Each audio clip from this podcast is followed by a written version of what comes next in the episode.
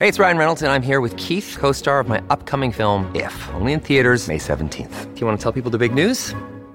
All right, I'll do it. Sign up now and you'll get unlimited for $15 a month and six months of Paramount Plus Essential Plan on us. Mintmobile.com slash switch. Upfront payment of $45 equivalent to $15 per month. Unlimited over 40 gigabytes per month. Face lower speeds. Videos at 480p. Active Mint customers by 531.24 get six months of Paramount Plus Essential Plan. Auto renews after six months. Offer ends May 31st, 2024. Separate Paramount Plus registration required. Terms and conditions apply if rated PG.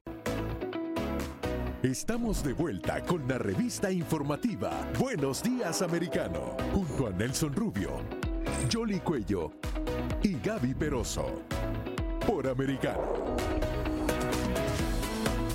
Continuamos con mucho más aquí en Buenos Días Americano, como siempre invitándolos a que nos sigan a través de las redes sociales. A veces el contenido que tenemos las 24 horas del día en las redes sociales es distinto, es un poco más picante, así que también los invito a que nos sigan en absolutamente todas las redes sociales porque en cada una de ellas tenemos contenido diferente y adicionalmente para que sigan toda nuestra programación pueden justamente acceder a nuestro app digital, descargarlo en su teléfono. Lo que me han dicho es que la gente prefiere. Habían unos que por costumbre se metían en YouTube y lo estaban siguiendo eso, pero después dijeron, cuando descargué la aplicación, esto es una maravilla, me quedo con la aplicación. Claro que sí. Y es fácil. Usted eh, baja la aplicación de Americano Media, eh, digita su correo electrónico donde quiere tener ese contacto con nosotros y después se hace la verificación y usted entra y puede tener acceso a todo lo que se transmite a través de Americano. Y además ah, tenemos ahí el récord de los programas anteriores que también puede accesar por si acaso se perdió alguno para que tenga al día todo lo que pasa aquí con nosotros. Vamos ahora con una nueva entrevista a hablar de Estados Unidos. Bueno, hay demasiado. Encuestas, Estados Unidos, elecciones de medio término, el discurso del presidente Joe Biden. Muchísimo que hablar con Ray Anthony, analista político y quien adicionalmente conoce muy bien la realidad de Florida. Eh, bienvenido, Ray. Eh, ¿Cómo estás? Bueno, todo muy bien y un saludo a ustedes dos y muchísimas felicidades por el programa, que se le que está yendo requete bien. Muchas gracias. Ah, eh, queremos hablar un poquitito, pero em, hemos estado eh, eh, comentando ya con, con, Gaby el discurso del presidente Biden ayer, pero hay que poner como que el contexto de dónde estamos en este momento en los Estados Unidos y la importancia de la comunidad hispana, que tú conoces bastante bien, y las últimas encuestas que se han estado revelando en algunos estados. Por ejemplo, estábamos revisando una de Nevada, donde hay una contienda crucial en, en el Senado, y los hispanos están inclinándose más hacia el Partido Republicano. ¿Esto va a tener un impacto en las elecciones? Porque si bien es cierto, eh, ya toda esta retórica de lo que se está hablando, concentrémonos, yo creo, en lo que es importante, hacia dónde va Estados Unidos ah, y qué es lo que podemos hacer los ah, ciudadanos de este país ah, para pues seguir el curso.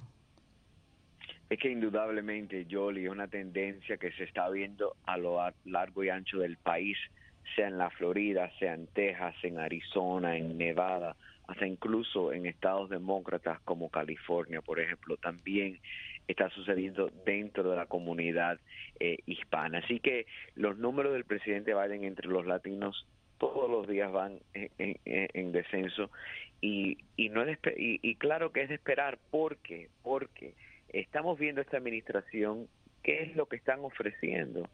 El discurso de anoche, Yoli, el presidente Biden no mencionó ni una sola vez la palabra frontera, la palabra inmigración, la palabra crisis, la palabra fentanilo. No está mencionando ni la palabra inflación, los temas que preocupan a los estadounidenses.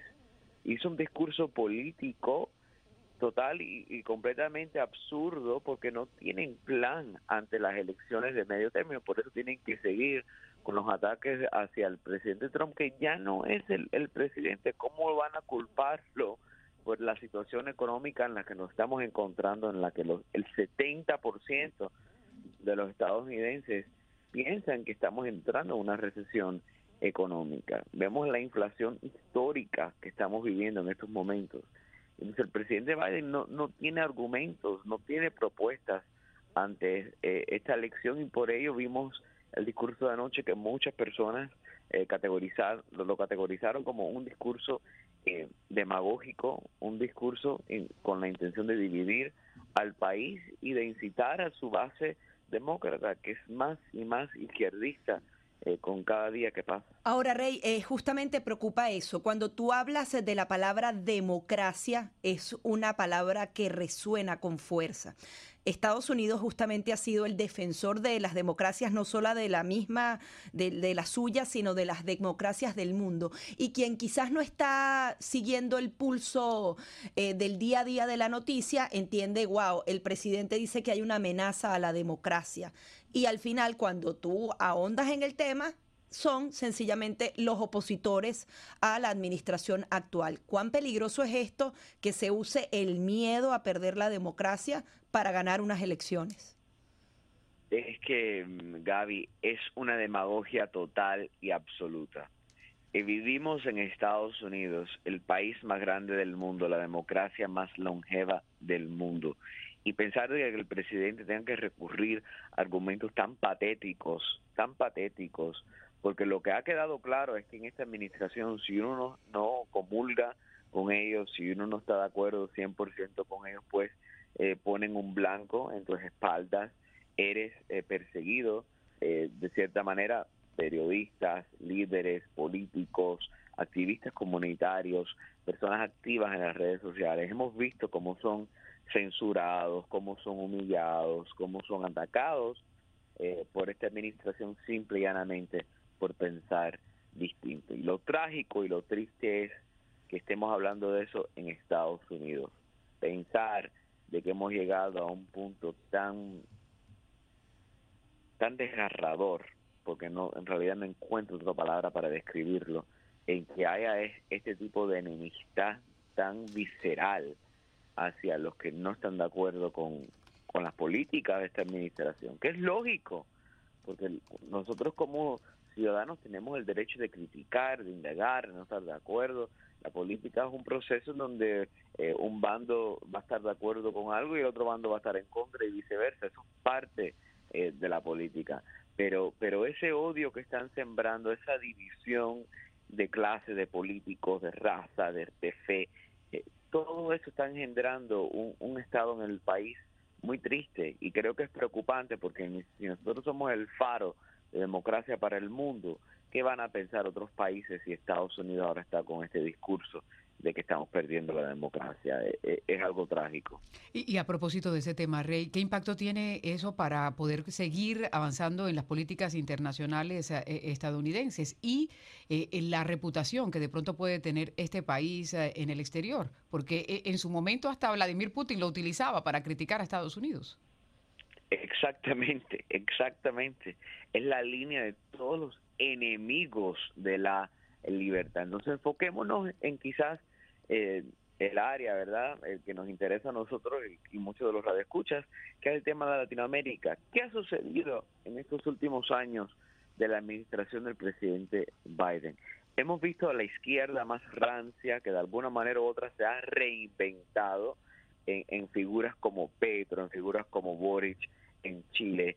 Hemos visto como la izquierda latinoamericana, que es una izquierda autoritaria, eh, si no es totalitaria como la que es de Cuba, la de Venezuela la de Nicaragua, eh, cómo se ha reinventado y cómo ha, eh, cómo ha recibido auge, el gran auge que están experimentando e, es, esa izquierda en el hemisferio y que esta administración no está haciendo nada para frenarlo, eh, todo lo contrario, facilitarle todo tipo de ayuda, facilitarle todo tipo de, relaciones, de vínculos con estas figuras que en realidad no tienen el mejor interés de nuestros pueblos, porque estamos viendo el aumento extraordinario de personas huyendo de esos países hacia la frontera Yoli, una cifra que de verdad es extraorbitante y es del US Customs and Border Patrol de la Guardia Fronteriza.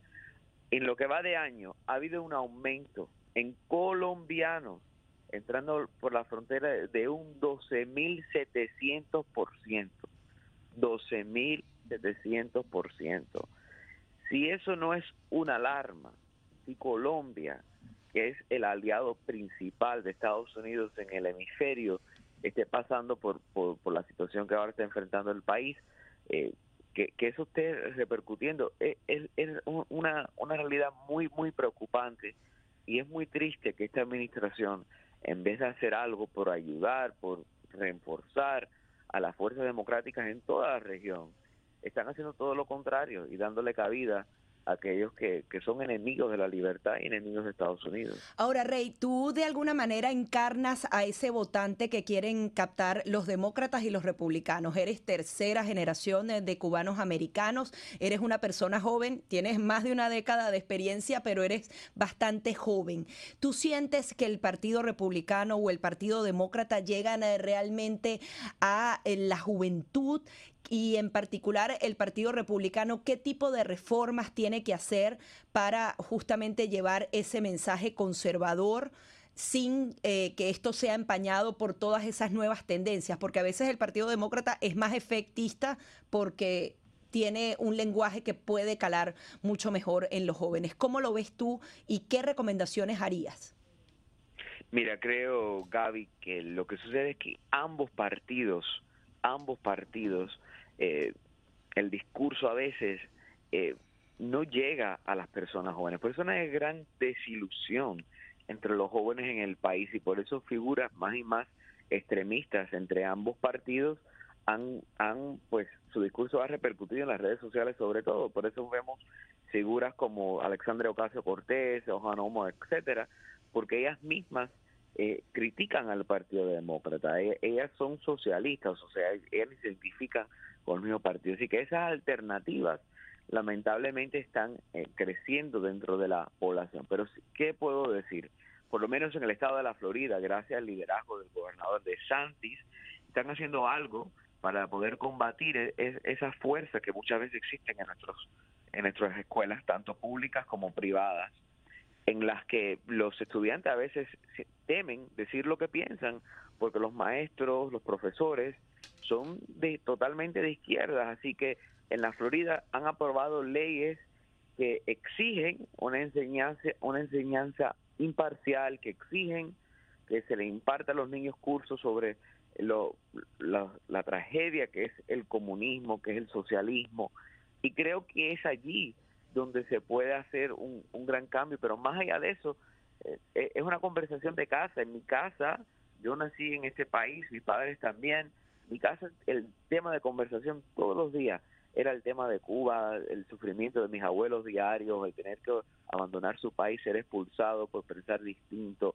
eh, todas las personas que me rodeaban, mis compañeros de aula, que eran venezolanos, que eran nicaragüenses, que eran cubanos, y todos, todos, todos, eh, de alguna manera habíamos vivido lo mismo, y entonces eh, creo que eso es lo, triste, ¿verdad? Que en, muchas zonas del país, en la mayoría de las zonas, áreas del país, eh, los muchachos estadounidenses no tienen puntos de referencia, ¿entendido? Entonces caen en ese discurso demagógico de que Estados Unidos es malo, de que Estados Unidos es una fuerza que no eh, ha aportado al mundo, que ha destruido, que es imperialista. Todo ese Pero todo el mundo quiere venir a los Estados Unidos, ¿no? Eso es lo irónico del mensaje. exactamente. Rey, Las personas se, lo sacrifican todo por llegar acá. Claro. Eh, Rey, muchísimas gracias por estar aquí con nosotros. Seguimos pendientes y en contacto con todas estas informaciones. Igualmente, Jolie.